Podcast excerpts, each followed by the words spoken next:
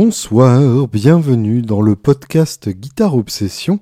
Je suis Julien Bitoun et j'ai avec moi un thé noir épicé. Le classique, mais qui fonctionne toujours, la Telecaster d'été.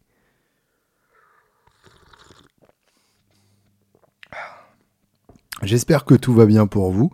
Je suis finalement rentré sain et sauf des contrées du Grand Nord. J'étais en Suède la semaine dernière pour ceux qui n'ont pas suivi. Euh, et puis, bah, entre-temps, j'ai reçu les t-shirts et les stickers du podcast avec le beau logo Guitare Obsession dessus qui est l'œuvre de mon ami Benjamin Leloutre, qui est aussi euh, talentueux euh, avec Illustrator qu'avec une fretless accordée très bas.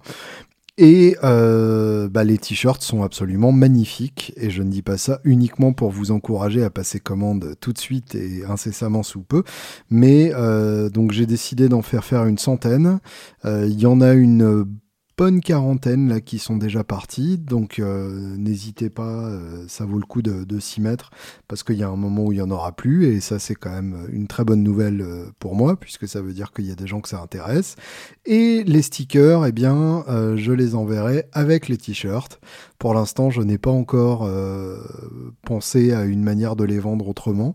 Et euh, je me dis que si ça reste exclusif pour les gens qui achètent des t-shirts, c'est euh, un petit bonus rigolo et sympathique. Pour passer commande, rien de plus simple. Julien Bitoun, tout attaché, gmail.com. Et bah, c'est très simple, vous recevrez votre t-shirt dès que je reçois vos sous.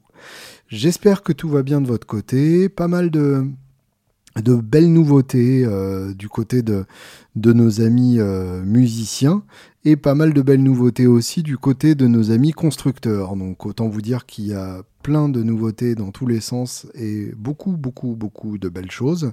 Donc, euh, on va commencer par l'actualité la plus, la plus immédiate, puisque c'est une interview que j'ai réalisée hier. Il s'agit de Marcus King. Pour le coup, donc, vous connaissez sûrement mieux que moi, puisque je, je ne m'y étais pas encore intéressé plus que ça.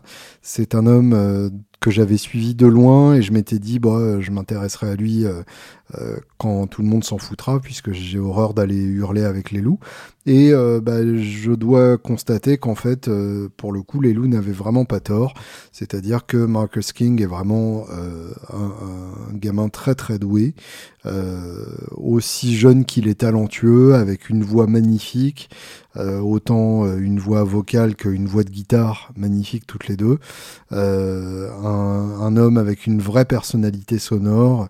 Bref, euh, quelqu'un qui, qui, a, qui a des choses à dire et qui les dit de, de très belle façon. Et donc là, il vient de sortir son troisième album déjà, qui s'appelle euh, Goodbye Carolina, à moins que Goodbye Carolina ce soit le nom du titre dont je me souvienne. Attendez, euh, oui, l'album s'appelle Carolina Confessions. Et, euh, et pour le coup, euh, j'ai écouté les deux précédents pour préparer mon interview, mais je dois avouer que euh, je trouve que, que, ce dernier est beaucoup mieux, et en tout cas est vraiment excellent. Euh, les, les, les, compos sont beaucoup plus cohérentes, le son est excellent, ça joue d'enfer, enfin il y a, y a de vraies raisons d'écouter cet album et, et de se pencher une bonne fois pour toutes sur le cas de, Marcus King pour ceux qui ne l'ont pas encore fait. Euh, évidemment, euh, petit résumé des épisodes précédents puisque vous n'êtes pas censé connaître euh, tous. Euh, eh bien, tout simplement, Marcus King, c'est le protégé de Warren Haynes, donc le guitariste-chanteur de Gofty Mule et euh, qui est passé par les Allman Brothers aussi. Et évidemment, ça s'entend dans le jeu de, de Marcus King. L'influence des Allman Brothers est très présente, sans pour autant qu'il y perde complètement sa personnalité. Et donc, c'est un gamin d'une vingtaine d'années avec euh, un grand chapeau, un embonpoint euh, prononcé et des cheveux longs dégueulasses. Donc autant vous dire que je me suis reconnu déjà pas mal dans cette description, euh, mais avec une voix d'enculé, bien rappeuse comme il faut, et avec un jeu de vieux bluesman qui mérite bien de s'appeler King comme nom de famille et, euh, et, qui a fait deux albums euh, plus psychédéliques, plus guitare-centriques. On sent que les chansons sont écrites autour de, riffs, très clairement. Et en tout cas, euh, ce troisième album donc qui vient de sortir est vraiment l'album de la maturité. Je sais que c'est un, cliché à la con, mais pour le coup, c'est, ça n'a jamais été aussi vrai que pour ce troisième album de, Marcus King, avec des vrais compos où, où la voix est au centre, qui ne sont pas juste des, prétextes pour faire des solos étendus, et pourtant les solos sont absolument bouleversants. à écouter en priorité l'ouverture euh, de, de l'album sur le titre, là pour le coup, euh, Confessions, donc euh, l'autre moitié du titre de, de l'album. Confessions, donc avec un, un son carrément énorme, euh, beaucoup de, pièces, on entend vraiment très bien le, studio autour du son, et c'est euh, magnifique. Et puis mon petit préféré perso, euh, Goodbye Carolina, donc le dernier titre. Goodbye Carolina, où vraiment l'adlib à la fin est carrément grandiose, avec un passage un peu plus calme, où l'univibe a, une belle place, et puis ensuite une explosion finale orgasmique. Donc très très beau et très très bon. Et en plus, très gentil en interview euh, je me suis beaucoup amusé à geeker avec lui, puisque c'est évidemment un fan de beau matos, euh, essentiellement un joueur de 3.35, même s'il m'a raconté avoir pas mal utilisé une, euh, une Les Paul conversion sur l'album. en tout cas, donc quelqu'un qui a vraiment un bon goût à pas mal de niveaux et avec qui c'était un vrai plaisir de discuter. D'ailleurs, deux remarques à ce propos. La première, euh, est-ce que ça vous intéresserait d'écouter cette interview? Alors pour ceux qui sont inscrits au Patreon, euh, donc patreon.com slash guitarops, p a t r e ncom slash guitarops, g u i t a r e o b s comme Guitare Obsession mais en français. Euh, pour vous, je posterai sans doute l'interview dans son intégralité et sans filtre. Mais euh, pour vous qui écoutez en ce moment même, est-ce que ça vous intéresserait d'avoir des extraits de l'interview de Marcus King en audio Est-ce que du coup je dois traduire en même temps qu'il parle, ce que personnellement je trouve assez peu supportable quand on me l'impose à la télé par exemple Ou est-ce que je dois parler entre chacune de ces réponses et traduire ce qu'il vient de dire Ce qui est forcément plus long, plus laborieux, mais euh, c'est peut-être ça la solution. Donc dites-moi, à vous de, me donner votre avis sur, euh, ce que doit être euh, cette présentation de l'interview de Marcus King. En tout cas, je vous encourage très vivement à vous procurer euh, l'album Carolina Confessions. Euh, pour ceux qui n'ont jamais écouté avant, bah, ça tombe bien, commencer là. Autant commencer par le meilleur album direct, c'est pas plus con. Euh, deuxième remarque, je vous ai parlé d'une Les Paul euh, conversion. Alors la, conversion, c'est une habitude euh, assez assez curieuse et finalement tout à fait compréhensible quand on connaît le prix d'une burst ou d'une gold top originale, de transformer une Les Paul vintage en Les Paul vintage d'un meilleur millésime. Je m'explique. En moyenne, les Les Paul euh, Burst, donc entre 1958 et 1960, valent entre 150 000 et 600 000 euros pour les exemplaires les plus prestigieux. 150 euh, 000 euros pour un exemplaire pas cher, c'est déjà euh, assez, assez agaçant. Et une Gold Top de 57, donc euh, une, une, bonne vieille Gold Top avec humbucker, puisqu'il n'y a eu qu'une année euh, où la Gold Top a des humbuckers, et c'est 1957, les fameux PAF, les PAF, euh, eh bien ça vaut entre 80 et 150 000 euros, donc là encore c'est bien délirant. Alors que les Gold Top des années précédentes, donc entre 52 et 56, qui elles sont équipées de P90, valent nettement moins cher. Surtout les 52 avec le, le chevalet un peu bizarre euh, qui donne un angle un peu chelou. Euh, elles, euh, en général, on peut les trouver entre 15 et, et 25 000 euros. Et euh, les années suivantes, donc 53 à 56, on peut les trouver entre 20 et 30 000. Euh, en, fonction évidemment de l'état, de la provenance et ainsi de suite. Et donc, euh, ce qui s'est beaucoup fait, c'est de prendre une Gold Top en général une Goldtop bien défoncée, soit par un refine, soit par des micros déjà changés. En gros, on ne veut pas être le premier à faire cette conversion si la Goldtop est propre et qu'elle est intègre, parce que bah, c'est tout simplement euh, gâcher une guitare vintage entre, entre guillemets et euh, la transformer en spec euh, PAF, donc avec des PAF d'époque qu'on peut acheter séparément pour euh, des sommes elles-mêmes délirantes, mais pas aussi délirantes qu'une Burst ou une Gold Top d'époque, sachant qu'on trouve des PAF évidemment dans des guitares d'époque qui valent beaucoup moins cher qu'une Les Paul, typiquement une 175 de cette époque est souvent achetée pour ses PAF. Et euh, le, reste de la conversion se fait donc au niveau de l'angle de manche. Ça, c'est évidemment un travail de lutherie assez poussé. Euh, au niveau éventuellement de, l'électronique euh, autre que les, micros, donc les, les capas, les boutons, etc. Au niveau du chevalet et puis éventuellement au niveau de la finition.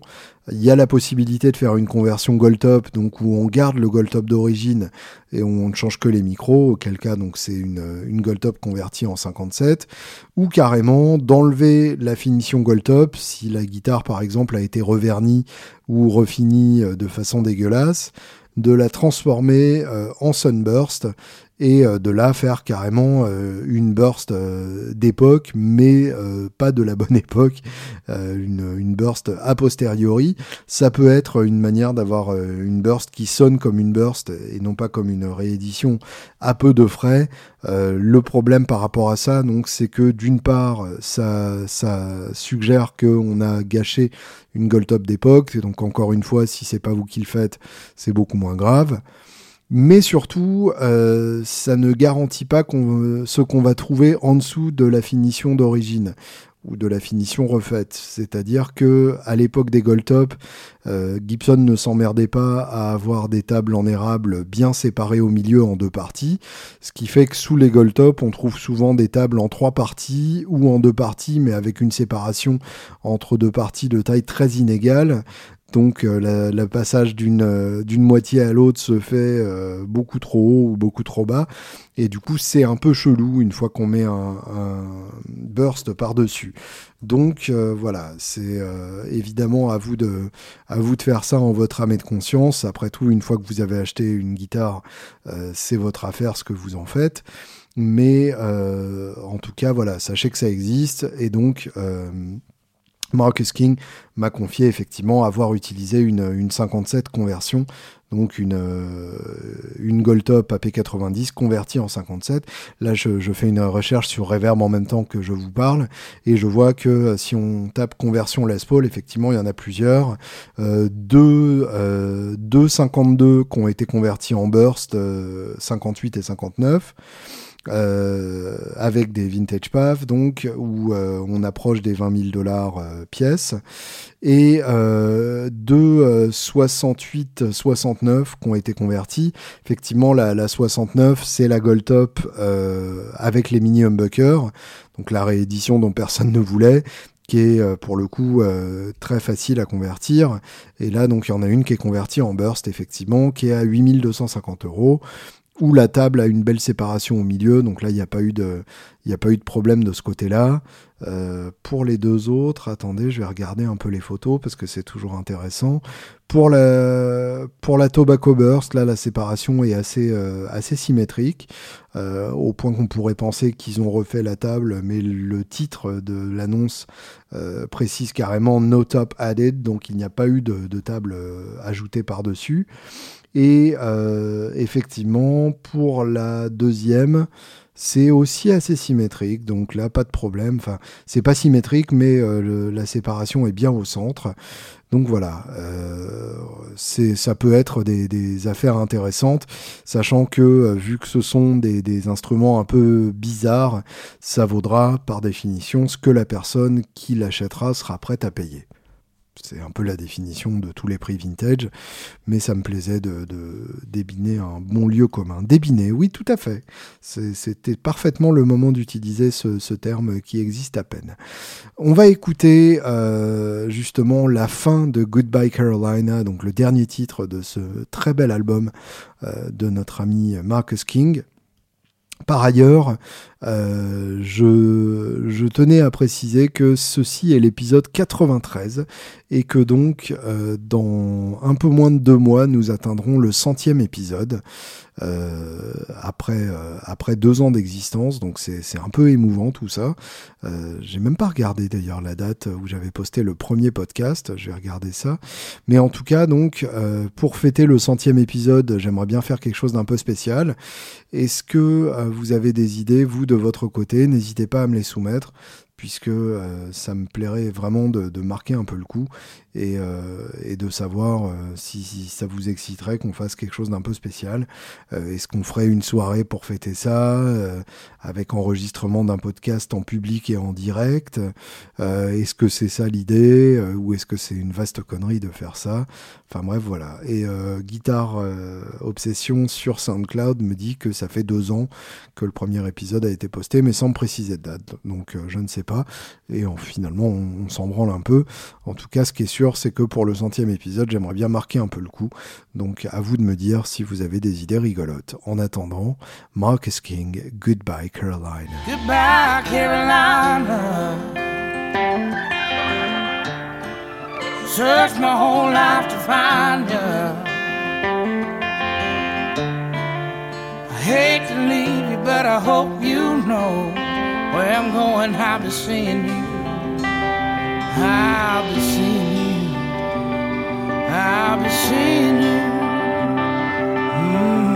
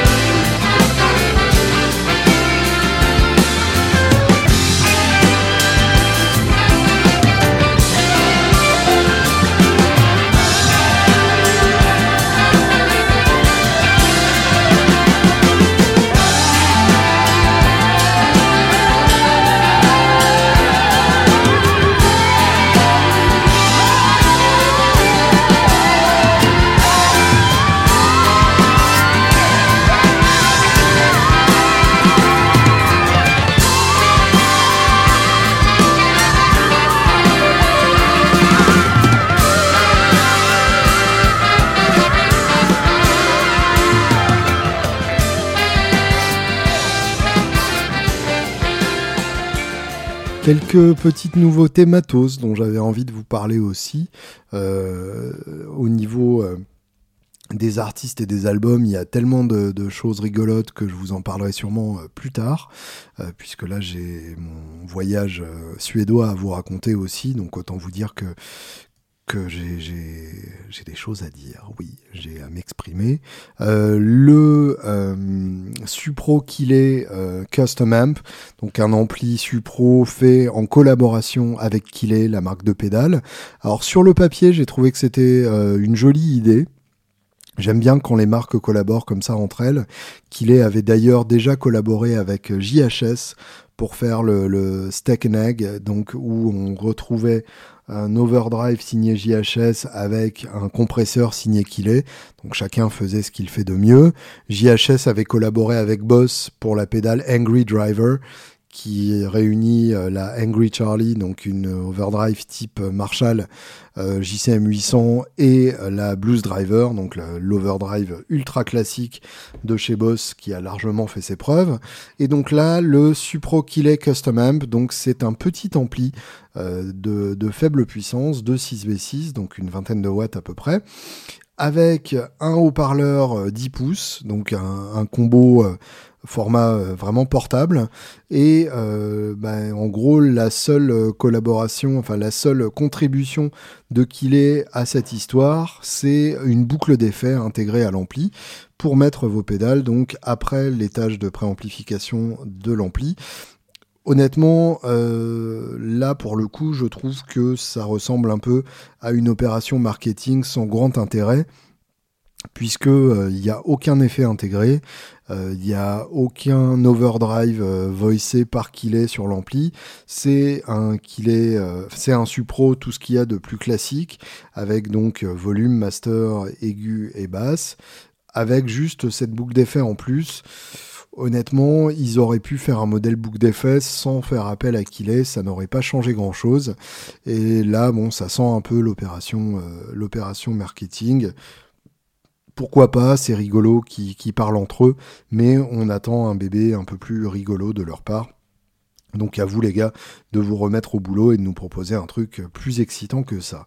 Mesa Boogie euh, introduit une nouvelle série euh, d'ampli, la série Fillmore. Euh, pour le coup, donc là c'est c'est plutôt sympa puisque c'est du Mesa Boogie à voicing vintage donc comme son nom l'indique, hein, d'ailleurs, le Fillmore étant la salle légendaire euh, dans laquelle euh, Bill Graham, donc le légendaire euh, programmateur de, concerts, faisait passer les Santana, Janis Joplin et toute la scène psychédélique de San Francisco à leur début. Donc là, le Fillmore, c'est un format 6v6 euh, j'ai pas encore eu l'occasion de l'écouter. Déjà, j'aime bien la gueule que ça a. Et puis, quand Boogie fait du vintage, en général, ils savent plutôt très bien le faire. Euh, deux, canaux complètement indépendants avec euh, trois modes. On est chez du boogie, hein, il n'y a pas de doute. une reverb avec un vrai, un vrai ressort. Ça, c'est toujours sympa et le, modèle en 25 watts. Donc ça, 25 watts, c'est un peu la, puissance parfaite. Donc euh, un, ampli à essayer euh, de, chez Boogie qui rate rarement euh, leur coup. Hein, on aime ou on n'aime pas, mais en général, ils font ça très bien. par ailleurs, une nouveauté, là encore une collaboration entre Mesa Boogie justement et la marque française Two Notes. ce sont donc des des packs euh, d'impulse response, donc de réponse euh, impulsionnelle. Euh, il y en a deux différents, World Tour Edition et Studio Legend Edition. Donc des, des cabs Mesa Boogie dans des pièces. utilisables pour vos simulateurs de haut-parleurs logiciels de chez Two Notes ou autres. Et donc euh, des, des câbles de chez Mesa, notamment le, recto euh, qu'on aime tous, en 1.12, 2.12 ou 4.12, euh, mais aussi le, petit, le petit 1.12 plus compact. Bref, pas mal de sons différents, avec pas mal de, micros différents aussi, dont mon petit AEA préféré à, à, ruban, qui est vraiment mon, mon micro fétiche sans lequel je n'oserais pas sortir le soir. Et donc voilà, bravo à, Two Notes d'avoir euh, d'avoir réussi à, imposer une qualité telle qu'ils ont attiré l'attention d'un géant comme Mesa Boogie. Bravo à Mesa Boogie d'avoir eu l'intelligence de faire appel à des gens qui savent faire les choses plutôt que de le faire moins bien eux-mêmes. Et euh, bravo à vous deux euh, pour ce bébé qu'on a hâte de tester. Boss, de son côté, euh, sort deux nouvelles pédales dans la série Wazacraft. Wazacraft euh, Pardon, pour la peine, je vais boire un peu de thé pour me punir. La série Wazacraft, donc je vous le rappelle, c'est une tentative de Boss de conquérir le marché boutique.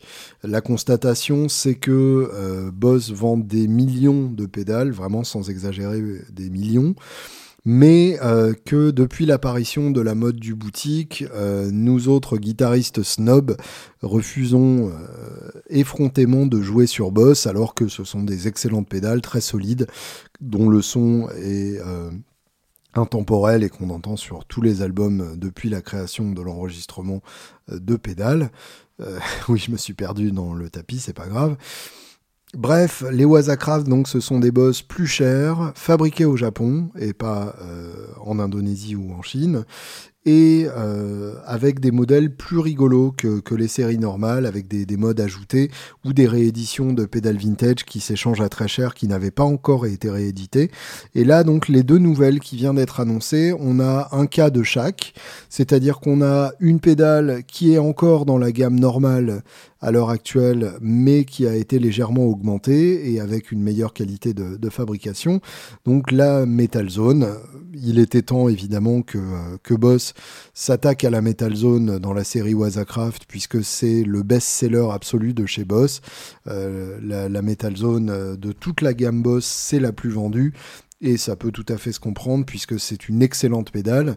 Pour ceux qui ont vécu euh, sous un rocher pendant les, les 20 ou 30 dernières années, c'est une pédale de distorsion avec une égalisation hyper puissante, c'est-à-dire qu'on a des graves, des aigus et des médiums, mais on a aussi un quatrième bouton qui permet euh, de choisir la fréquence des médiums, c'est-à-dire que vous pouvez choisir non seulement si vous les boostez, si vous les coupez, mais euh, si c'est le haut médium, le bas médium ou n'importe quelle fréquence entre les deux que vous coupez ou que vous boostez. Donc ça donne un nombre de possibilités absolument colossal, euh, ce qui permet à la Metal Zone de faire beaucoup plus que du métal. C'est-à-dire que on peut s'attaquer à tous les styles de métal avec, que ce soit du très creusé comme euh, le power metal ou le death metal, que ce soit avec les médiums en avant, comme euh, la New Wave of British Heavy Metal façon Maiden, ou euh, le black metal suédois dans lequel il faut un son le plus dégueulasse possible. Donc pourquoi pas booster les médiums pour avoir le côté vraiment fuzzy mais ça permet aussi de faire des distorsions euh, moins marquées, au point que beaucoup de guitaristes de rock l'utilisent comme leur base de son, euh, façon Marshall un peu énervé, ou que certains guitaristes euh, plus lyriques façon Gilmour l'utilisent pour son sustain quasi infini. Il suffit de pas creuser les médiums et on n'aura pas de son métal, on aura juste un, une belle distorsion crémeuse avec un sustain infini. Donc ça c'est pas con. Et euh, la, grande erreur de Boss a sans doute été de l'appeler Metal Zone, ce qui fait que beaucoup de guitaristes ne l'écoutent même pas en se disant que c'est pas pour eux s'ils ne jouent pas du métal. Grave erreur, la Metal Zone c'est pour tout le monde et euh, sans distinction de style. La Wazacraft sera peut-être une belle occasion de redécouvrir euh, que, la Metal Zone est un, modèle excellent. Euh, et euh, l'option Wazacraft en plus, c'est un petit switch pour passer du mode standard au mode custom. Et visiblement, donc, le mode custom permet un son plus ouvert dans l'aigu et un son moins compressé. Donc c'est pas con du tout, effectivement, euh, d'avoir un deuxième voicing, sachant évidemment que euh, la Metal Zone originale a déjà des, qualités colossales. Mais euh, bah pourquoi pas, effectivement, si ça permet de, la redécouvrir et si ça permet d'avoir la bonne version made in Japan et d'encourager les, fabricants à faire fabriquer leurs pédales dans des pays où les gens sont payés à leur juste valeur pour leur manufacture avec en plus le petit silver screw, la, la, la bague euh, argentée pour, pour accéder à la pile, euh, ce qui est le signe des pédales vintage chez Boss, donc c'est rigolo. L'autre pédale, donc, c'est une pédale qui n'a pas été rééditée et qui apparaît uniquement dans la série des Wazacraft. C'est la Dimension C, donc la dimension C, qui est une version pédale d'un rack de chez Roland qui était très très utilisé dans les studios dans les années 80 qui est un rack euh, de chorus, mais euh, pour ceux qui aiment pas le chorus, c'est-à-dire que euh, en gros ça sonne en grossissant le son, en lui donnant plus de dimensions, hein, sans mauvais jeu de mots, mais quand même avec le nom de la pédale. Euh, sans avoir le côté mal de mer de, certains chorus, donc avec juste le côté euh, oh mon son est beau, oh comme je suis sur un disque, écoute tu sens comme ma guitare est belle, euh, plus que oh mon dieu un chorus, voilà. Et en plus de ça c'est une pédale qui a une affection toute particulière de ma part puisque elle ne présente que des boutons des boutons poussoirs et pas des boutons qu'on tourne. Donc autant vous dire qu'au niveau réglage c'est extrêmement simple. On a le choix entre quatre sons différents euh, auxquels correspondent chacun des quatre boutons. Euh, donc vraiment très très très très simple. Si l'un de ces quatre sons vous plaît, ben ça tombe bien, euh, c'est ce que la pédale fait. Si vous ne trouvez pas le son qui vous plaît parmi ces quatre sons, c'est mal barré puisqu'elle ne sait faire que ça. À part justement sur la réédition Wazacraft qui intègre la possibilité d'appuyer sur deux boutons à la fois et du coup d'avoir des modulations intermédiaires entre les différents modes, ce que permettait le rack d'origine mais pas la pédale d'origine. Donc euh, c'est plutôt, euh, c'est plutôt une nouveauté intéressante d'avoir intégré cette fonctionnalité du rack à la pédale. Il y a même certains qui disent qu'ils ont pu enfoncer les quatre boutons à la fois, mais Boss dément formellement que cette possibilité existait. Euh, je pense que c'est des gens qui ont confondu avec le compresseur 1176 de chez Universal Audio, où là pour le coup on peut enfoncer les quatre boutons euh, de ratio pour avoir la compression la plus extrême du monde, qu'utilisait énormément d'ingé par exemple sur les micros d'ambiance pour la batterie, pour avoir un son de pièce absolument énorme. Dernière nouveauté que je voulais évoquer avec vous et euh, à laquelle je vais sans doute m'intéresser d'assez près, c'est la petite nouvelle de chez Line 6, euh, encore un dérivé de Helix. Donc on a le Helix euh, vachement gros, vachement beau et vachement cher, qui est donc le, pédalier euh, de chez Line 6 sur lequel on trouve plein de simulations d'ampli et plein d'effets et plein de fonctionnalités différentes pour gérer au sein d'un euh, d'un pédalboard complet, c'est-à-dire avec des boucles d'effets qui permettent d'intégrer ses propres pédales et de les déclencher à partir des foot switch de votre, de votre pédalier Helix. On a le Helix LT qui est la version moins chère de ce pédalier-là avec euh, un peu moins de fonctions et un peu moins gigantesque. On a, euh, mais quand même, une, pédale d'expression intégrée, même si elle est moins grande. On a le Helix Rack, qui, comme son nom l'indique, est la version rack du gros Helix. On a le Helix Native, qui est euh, la version plugin du Helix. On a le Helix Control, qui est le pédalier de contrôle pour le rack Helix. Et on avait le HX Effects, qui est donc euh, un multi-effet euh, avec tous les effets du Helix, mais sans les simulations de préampli. C'est ce que j'utilise personnellement, et euh, c'est vraiment assez impressionnant la manière dont ça marche d'enfer. Quelles que soient les circonstances, il y a toujours moyen de trouver un son, et ça permet d'avoir une pédale qui prend moins de place que tous les effets qu'elle euh, qu'elle représente et du coup de pouvoir utiliser euh, quatre trémolos différents sans avoir à se pencher sur sa pédale pour modifier les réglages ou sans avoir tout simplement à avoir quatre pédales de trémolo côte à côte. Et voici venu donc la HX Stomp euh, c'est un peu con d'avoir donné des noms aussi proches à toutes les pédales parce que on finit par s'y perdre, euh, mais euh, vous allez les voir de gueule, elles sont quand même assez différentes. La HX Tomb, donc c'est une pédale compacte elle aussi, même qui a l'air encore plus compacte que la HX Effects, puisqu'elle n'a que 3 foot switch, alors que la HX Effects a quand même la bagatelle de 8 foot switch. Et en l'occurrence, donc la HX Stomp, intègre à la fois les effets euh, du HX Effects, mais aussi les euh, simulations de préampli, enfin les amplis virtuels et euh, les haut-parleurs virtuels du gros Helix. Donc là, on a vraiment tout ce qu'il y a dans le gros Helix, mais dans un format très compact, avec évidemment moins d'effets cumulables. Mais euh, j'aime bien l'idée, effectivement, d'avoir un, mini Helix comme ça, euh, soit pour assurer des gigs euh, où on peut pas amener un pédalboard énorme et où on peut même pas amener un, un Helix énorme qui, prend quand même beaucoup de place et qui a besoin de son flight case dédié, en amenant juste le HX tombe dans, la housse de sa guitare ou dans son sac à dos. Et du coup, les, les gigs où on va en avion, par exemple, c'est parfait parce qu'on a qu'à se et euh, même si on tombe sur un ampli de location absolument dégueulasse, on sait qu'on pourra retrouver ses petits et qu'on n'a pas besoin pour autant d'amener un pédalboard euh, colossal ou bien tout simplement comme euh, élément clé d'un pedalboard qui se branche en direct sur la console, où là donc on aura euh, notre simulation d'ampli et deux autres effets bonus, et après on peut mettre ses propres pédales autour pour compléter et avoir un système hyper facile d'utilisation. Euh, c'est pas bête, j'aime bien, bien le système, j'ai hâte de l'essayer et de voir un peu si c'est aussi bien que je le pense en, en utilisation dans la vraie vie. En tout cas, une, belle idée et je pense que Line 6, euh, Line 6 est en forme en ce moment. Euh, comme quoi le rachat par, euh, par leur a plutôt donné un, air de, fraîcheur et, et, de deuxième jeunesse. donc c'est plutôt cool et bravo les gars d'avoir pensé à ça et d'avoir pensé à nous une fois de plus.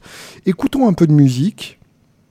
Et pour écouter de la musique, eh bien, je vous propose un, groupe, euh, un groupe de là où j'étais euh, il y a une semaine.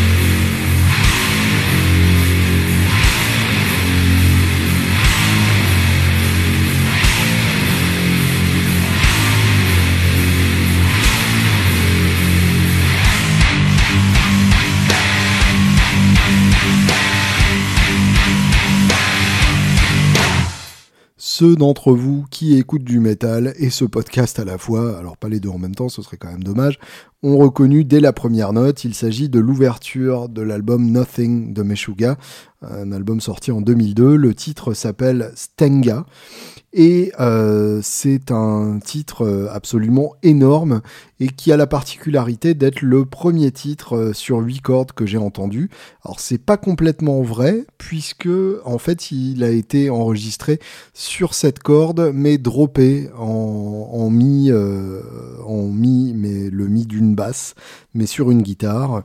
Donc autant vous dire que c'est du très très très très très gras. Euh, et donc euh, Frédéric Tordendal m'a expliqué qu'ils n'avaient pas encore eu de, de 8 cordes à l'époque et qu'ils avaient accordé leur, euh, leur 7 cordes hyper bas. À, cause d'une décision donc de, rejoindre une tournée deux jours plus tard, ils ont été obligés de mixer l'album en deux jours. Euh, et pour le coup, euh, ils ont réenregistré les, les, guitares et les batteries pour une deuxième version en 2006. C'est euh, cette deuxième version que j'ai choisi de, vous passer. En tout cas, euh, c'est un album qui, moi, m'avait vraiment scotché à sa sortie puisque euh, c'était la première fois que j'entendais des notes aussi graves euh, sortir d'une guitare métal, et c'était la première fois que j'entendais un titre où le riff est uniquement rythmique, sans aucune euh, accroche mélodique pour retenir ma petite oreille. Et du coup, euh, au début, je ne savais pas trop quoi en faire, mais euh, ça m'a complètement scotché. Et ensuite, je me suis intéressé au reste de la discographie de, de Meshuga, euh, avec une affection particulière toujours hein, pour, pour ce premier album, puisque en général, c'est toujours comme ça, c'est celui par lequel on est tombé amoureux qui reste celui qu'on préfère. Je dois avouer que j'ai beaucoup, beaucoup aimé Chaosphere, qui est sorti juste avant, et puis un EP qui s'appelle I, qui est sorti euh, en 2004 avec un titre euh, d'une vingtaine de minutes qui s'appelle I aussi. I comme jeu, hein, donc pas comme euh. Euh, donc un titre passionnant et complexe euh, avec beaucoup de beaucoup de parties différentes, vraiment un beau bordel mais qui m'a énormément plu. Et euh, le dernier album de, de Meshuga, The Violent Sleep of Reason, m'a énormément plu aussi.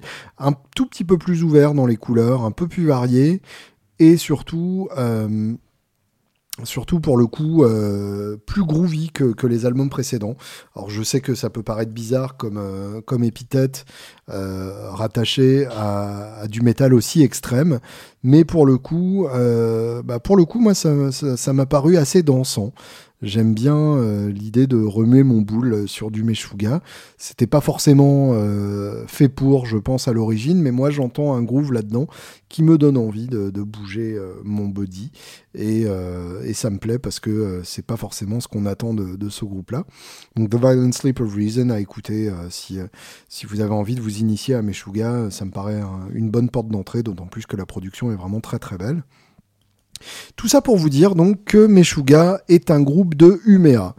Umea qui est euh, une ville du nord de la Suède qui compte à peu près 120 000 habitants et euh, surtout pas plus. C'est-à-dire que c'est une ville qui reçoit très peu de visiteurs, est relativement fermée. Ça se sent un peu euh, en, croisant les gens qui ont vraiment pas l'habitude de, croiser des nouveaux arrivants et d'accueillir des gens euh, qui viennent en, touristes.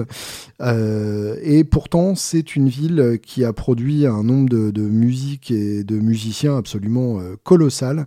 Je, voyais un reportage sur la scène hardcore de, de Ouméa. Oui, désolé, je, par réflexe, je dis Ouméa, mais c'est donc Uméa. Euh, une scène qui a essentiellement euh, profité du succès de Refused, qui est vraiment le groupe hardcore par excellence euh, en, Suède, et qui est un excellent groupe dont je vous parlais il y a deux podcasts avec l'album The Shape of Punk to Come, dont je vous recommande très très vivement l'écoute en profondeur.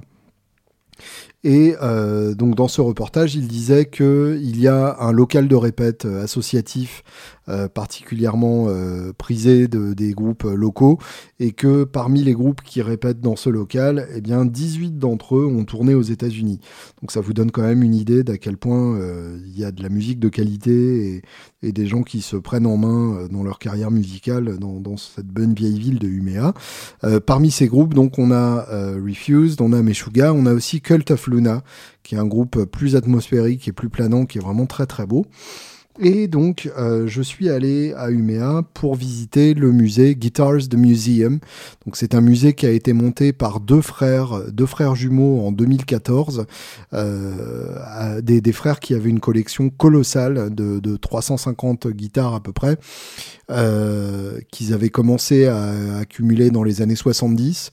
Donc, à une époque où ils pouvaient acheter des guitares vintage à des prix euh, qui n'ont plus rien à voir avec ce qu'elles valent à l'heure actuelle. Ils me disaient que quand même ça leur coûtait très cher euh, puisqu'ils n'avaient pas beaucoup d'argent et que du coup euh, ils faisaient souvent des emprunts à la banque ou à leurs parents pour pouvoir se payer leur, leur guitare. Ils ont par exemple une burst de, de 1960 une Les Paul donc standard Sunburst de 1960. Ils m'ont d'ailleurs confié avoir choisi 1960 parce que euh, c'était euh, censé être l'année de celle qu'utilise Eric Clapton sur l'album euh, Bino, l'album John Mayall and the Blues Breakers. et donc cette, cette Les Paul là, déjà à l'époque, ils ont dû l'échanger contre une quinzaine d'autres guitares de, de, leur collection pour parvenir à mettre la main dessus. Ils ont quand même deux Flying V Corina, une 58 et une 59 qui sont parmi les guitares les plus rares de, de tous les exemplaires, euh, de tous les modèles que Gibson a, jamais conçus. Donc les Flying V Corina, euh, fabriqués pendant trois ans et à une cinquantaine d'exemplaires. Euh, la seule guitare plus rare de, chez Gibson, ça serait la, la, Corina Explorer, donc qui date de ces mêmes années et de cette même période et de la même série, qui, qui elle a connu encore moins de succès que la Flying V et qui est donc disponible à encore moins d'exemplaires. Mais donc la Flying V, on est vraiment très très proche en termes d'extrême rareté. Et euh, eux en ont carrément deux, une avec la plaque de protection blanche et l'autre avec la plaque de protection noire. Du coup, ça fait, euh, ça fait vraiment, euh, enfin ça en impose. Hein. C'est, assez impressionnant de voir ça en face puisque on n'a vraiment pas l'habitude de voir ce genre de guitare bah, de, si près. Donc moi, ça m'a, carrément ému et ça m'a ça m'a vraiment surpris de, voir ces, guitares-là euh, au nord de la Suède, à, à, 500 km de la grande ville la plus proche, euh, qui serait Stockholm en l'occurrence. Donc voilà, une, très très belle, euh, un très très beau musée. Et donc euh, ces, deux frères ont, ont, monté leur musée avec une collection qui jusque-là avait été tenue secrète, que seuls leurs amis les plus proches connaissaient. Et euh, ils ont vraiment mis le paquet, c'est-à-dire qu'ils ont fait appel à, un designer de guitare euh, qui, travaille pour pas mal de monde euh, pour concevoir les, les, les, comment dire les présentoirs c'est pas vraiment le mot mais en tout cas donc les cabinets en verre dans lesquels les guitares allaient être présentées pour qu'elles soient bien mises en valeur il a aussi donné son avis sur l'éclairage, qui est effectivement excellent, même si c'est très difficile de prendre des bonnes photos là-bas. Euh, il a même carrément euh, conçu des, lustres spéciaux pour le musée, donc des lustres euh, avec des lampes, évidemment avec filament apparent pour rappeler les lampes d'ampli, et puis carrément avec des petits boutons type Marshall incrustés dans, dans, le corps du, du, chandelier, enfin du lustre. Donc chaque détail est, carrément euh, excellent. On a euh, pas n'a pas moins de 47 guitares équipées de B-Bender. C'est l'obsession matos euh, de qui sonne à ma porte ainsi. Non, c'est des travaux dans le couloir. Ça va être sympa, je pense, pour le reste du podcast. Euh, j'espère qu'ils ne vont pas continuer, sinon je vais être obligé d'aller leur péter les dents. Euh, donc voilà, pas moins de 47 euh, guitares équipées de B-Bender. C'est l'obsession de Samuel, un des deux frères, qui, a, qui a fait modifier une, une avec un B-Bender quand il a eu connaissance de l'existence de cette installation.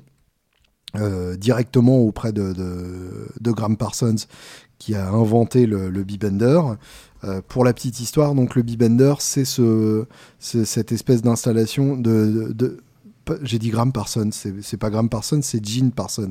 Autant pour moi, je, je les confonds euh, tous les deux. Non, c'est même pas Graham Parsons, c'est même pas Gene Parsons. Mais si, c'est ça, n'importe quoi. Pardon, euh, autant pour moi, ma langue a fourchu. Euh, donc, il a fait modifier euh, avec un, un B-Bender. Donc, pour la petite histoire, le B-Bender, c'est une installation vraiment conséquente à l'intérieur d'une guitare. Et ça permet tout simplement de faire monter votre corde de si d'un ton entier en tirant sur la sangle euh, pour avoir un effet façon pédale style sans avoir à apprendre à jouer du pédale style. Donc ça c'est hyper classe. Et euh, c'est ce qu'on entend euh, justement entre les mains de Clarence White et pas de Graham Parsons. Graham Parsons a aussi fait partie des Birds, comme Clarence White et comme Gene Parsons, qui est le batteur des Birds et l'inventeur du B-Bender. Donc autant vous dire que c'est un beau bordel. Donc Gene Parsons a inventé le B-Bender qui est utilisé notamment par Clarence White, qui a vraiment écrit euh, les lettres euh, de noblesse euh, de cet engin. Et, et donc, Samuel a commandé une première Telecaster à, Gene Parsons, ou en tout cas lui a envoyé une Telecaster à modifier avec un B-Bender. Il a tellement aimé qu'ensuite il lui a envoyé une Les Paul Junior de 55, donc un instrument a priori euh, beaucoup moins adapté à la country, sur lequel il a aussi installé un, un euh, ce qui en fait la seule Les Paul Junior au monde sur laquelle on trouve un B-Bender, et euh, une gratte hyper rigolote. Et donc ensuite, la collection euh, est devenue euh, carrément délirante. On a même une Nocaster, donc une, une télé avant qu'elle s'appelle la télé de, 1951, qui a été modifiée avec un, un B-Bender. Alors ça va faire hurler les, collectionneurs et les puristes, mais ils l'ont fait et c'est plutôt rigolo. Et donc, euh, donc voilà, c'est le genre d'instrument, euh, le genre de, sous-collection qui donne une vraie personnalité au, musée de Umea, puisque évidemment, euh, on connaît les, les Corina, on connaît les Alors, c'est pas tous les jours qu'on a l'occasion d'en voir, hein, je suis pas blasé du tout, mais ce sont des, des guitares classiques pour une collection. On a les indispensables Nocaster, Broadcaster, Telecaster 52, Strat 54, donc les premières années de production à chaque fois. Euh, vieille, euh, vieille Jazzmaster euh, avec la tête assortie en custom color, une, deux en Lake Placid Blue et une en Fiesta Red, donc ça c'est plutôt rigolo aussi. dans le genre grand classique aussi, on a pas mal de Firebird, dont une Firebird 1, donc avec un seul micro qui est, carrément canon, dont une des toutes premières Firebird où le, bloc central est en deux parties plutôt qu'en 7 ou 9 parties comme les, versions ultérieures. Euh, une 65 qui est vraiment la transition du corps euh, reverse au corps non-reverse, c'est-à-dire que c'est encore le corps euh, reverse, donc le premier corps, mais avec la tête du bon côté, donc à l'envers par rapport au, modèle classique, et surtout avec des angles plus arrondis et moins saillants. Donc on sent, on sent que Gibson était déjà en train d'amorcer la, transition à ce moment-là. On a euh, deux 335 blondes de la première année de production, donc 1958, sans le binding de touche, donc vraiment d'une rareté extrême, et euh, qui sont de, très jolies guitares. Euh, on a pas mal de juniors aussi, que ce soit en version single cut ou double cut. On a une très jolie collection de Hackström aussi, qui est une marque suédoise, donc forcément euh, ils en ont récupéré énormément, dont des amplis Hackström d'époque aussi qui ont une gueule géniale. Beaucoup de électro modifiés, euh, pimpés, avec des paillettes partout, euh, des décorations façon bagnole de collection, puisque les deux frères sont aussi obsédés de bagnole, et du coup ils ont allié les, deux passions à travers certaines guitares. On a des présentoirs entiers consacrés à certains artistes, euh, tout un panneau de Moss Wright euh, consacré donc euh, plus ou moins aux Ramones et aux Ventures, qui sont vraiment les artistes les plus associés à Moss Wright. toute une vitrine consacrée à Billy Gibbons avec pas mal de mémorabilia, donc vraiment plein de, petits gadgets rigolos, et puis carrément un ensemble de vitrines consacrées à Crime. On sent qu'ils sont vraiment ultra fans, avec euh, une batterie à double, double grosse caisse, euh, marquée Ginger sur une grosse caisse, Baker sur l'autre grosse caisse, euh, un plexi première époque, une 335 rouge comme celle de Clapton, une réplique de la SG The Four, les différentes basses qu'a utilisé, Jack Bruce, donc la SG basse dans deux versions, la, la basse 6, euh, la, euh, et puis la, la télé euh, Rosewood, donc une télé entièrement en, palissandre, qui est une, une grade extrêmement rare. Donc là, c'est le modèle de production de 71. Clapton, visiblement, en a utilisé une en studio sur certaines photos, donc ils en ont une du coup. Et encore plus rare, elle n'est pas dans la présentation Crime, mais c'est une des photos, les, une, une des guitares les plus convoitées euh, de, ce musée, c'est euh, un des deux prototypes de euh, Telecaster Rosewood qui date de 69. L'autre prototype étant dans la collection George Harrison, donc autant vous dire qu'il n'y a absolument aucune chance euh, que les collectionneurs de tout poil, quel que soit le prix qu'ils sont prêts à y mettre, puissent mettre la main dessus. Et donc euh, le fait d'avoir la deuxième, c'est carrément euh, inespéré.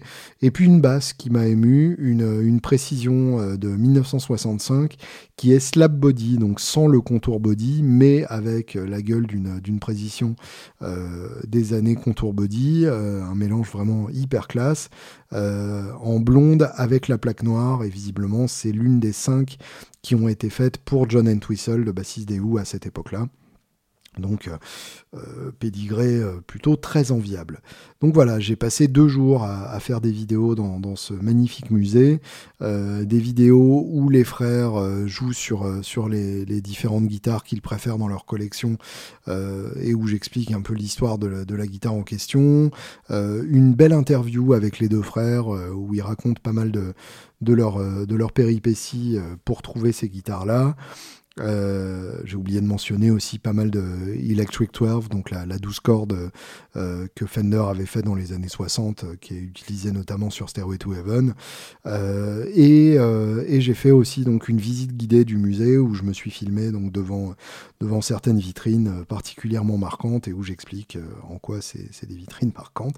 Donc voilà, ce seront des, des vidéos qui, qui paraîtront sans doute dans, dans, pas trop longtemps. Et puis j'ai eu l'opportunité d'offrir une Bitoon Fuzz euh, au musée de Umea. Donc euh, il y aura une Bitoon Fuzz dans, dans, la collection des deux frères euh, parmi leurs 500 guitares puisqu'ils ont largement augmenté leur collection depuis, depuis le début du musée. Tout simplement puisque une fois qu'on a un début de collection et que ça se sait le reste finit par vous venir aussi tout seul.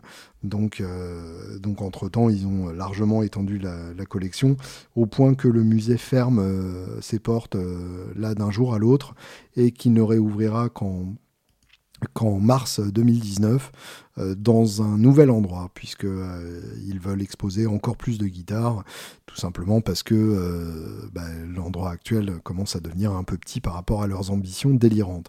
Donc à suivre et je vous encourage vivement à partir de mars 2019 à aller faire un petit tour là-bas malgré le, le, dépaysement un peu un peu, dingue de, de ce qui peut être une bonne chose, hein, mais moi c'est vrai que j'ai un peu eu le, mal du pays là-bas, euh, euh, surtout par rapport à l'accueil un peu froid des gens et, et, au fait que mon fils me manquait, ce qui est quand même probablement encore plus la, raison de, ce mal du pays.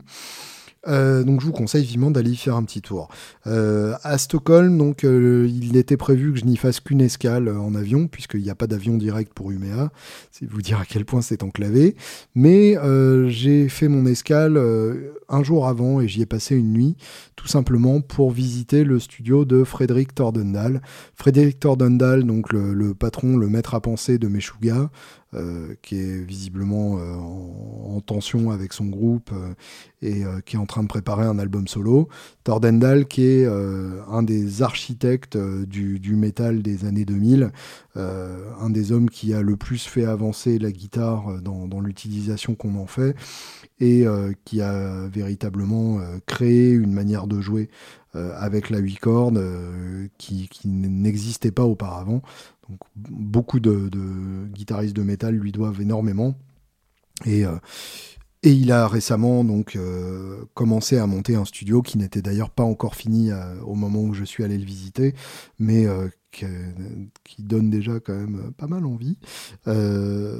J'ai eu la chance donc de passer trois heures avec avec Tordendal où il m'a euh, fait visiter le studio où nous avons euh, déjeuné ensemble avec, euh, avec son petit chien et, avec un ingénieur du son norvégien qui était là aussi, qui est notamment l'ingénieur du son live du groupe Immortal, un mec adorable aussi. Enfin, les deux étaient vraiment hyper sympas, donc c'était vraiment, c'était vraiment un plaisir de passer du temps avec eux.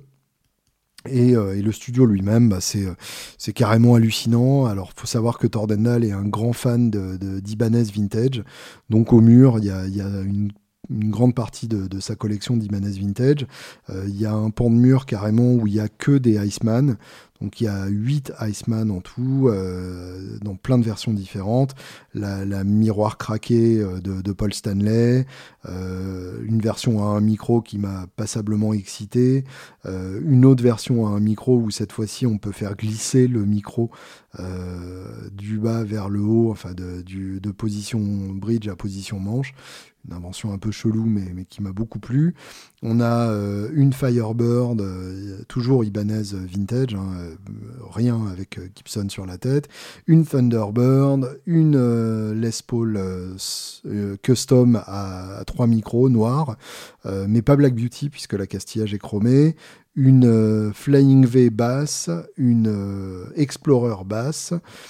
Euh, deux Flying V bass, tiens d'ailleurs, une Explorer normale, une Flying V normale, Corina les deux évidemment, une L6S, euh, je savais même pas que, Ibanez avait cloné ce, modèle-là de chez, de chez Gibson, une autre, euh, une autre Les Paul custom, cette fois-ci en, en Sunburst, avec donc trois micros crème façon Paul Stanley Budokan, une euh, standard, une Les Paul standard Tobacco Burst, euh, une deuxième Les Paul standard un tout petit peu plus claire, euh, et une basse façon Rickenbacker 4001. Donc une collection assez, magnifique et très personnelle. Il a évidemment ses propres modèles, donc la, la Stoneman qui est une Iceman à 8 cordes, où lui il en a 4 ou 5 côte à côte, toutes sorties du Custom Shop Ibanez, sauf une qui est le modèle de production et une basse euh, sur le même modèle qui a été faite aussi par le Custom Shop Ibanez. Mais le plus impressionnant est encore à venir. C'est un mur d'ampli absolument hallucinant.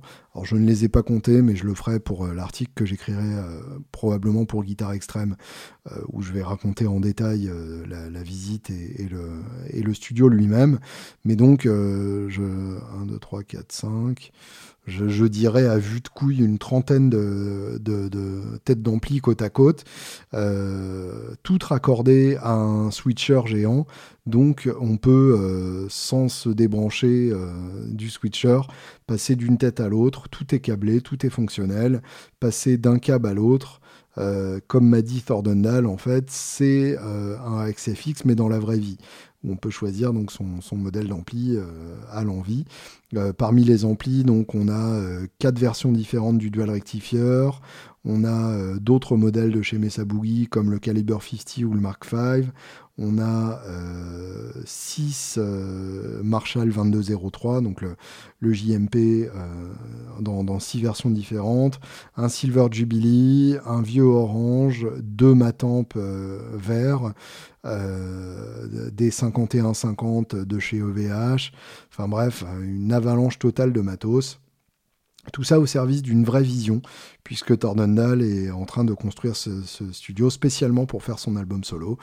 J'ai hâte d'écouter le résultat. En tout cas, euh, c'était vraiment, euh, c'était vraiment un gros pied de, pouvoir visiter son, studio comme ça en toute liberté.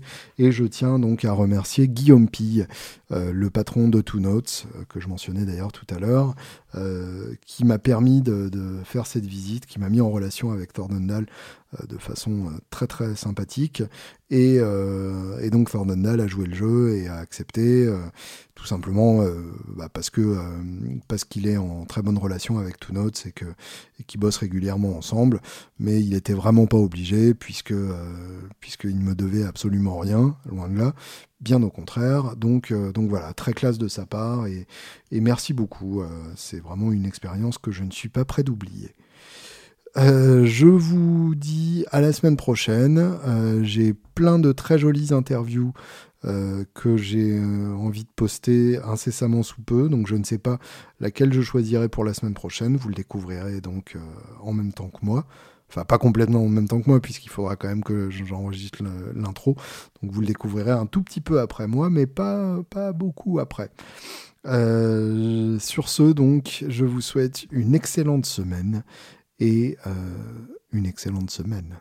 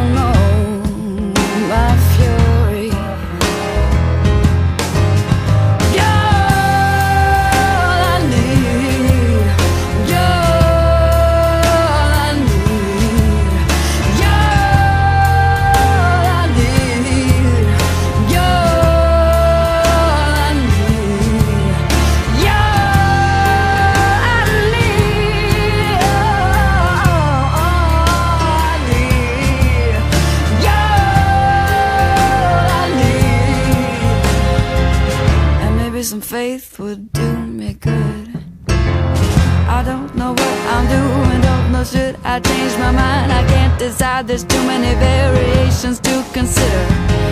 Nothing I do, don't do nothing But bring me more to do. It's true, I do and my blue And to myself. I make it bitter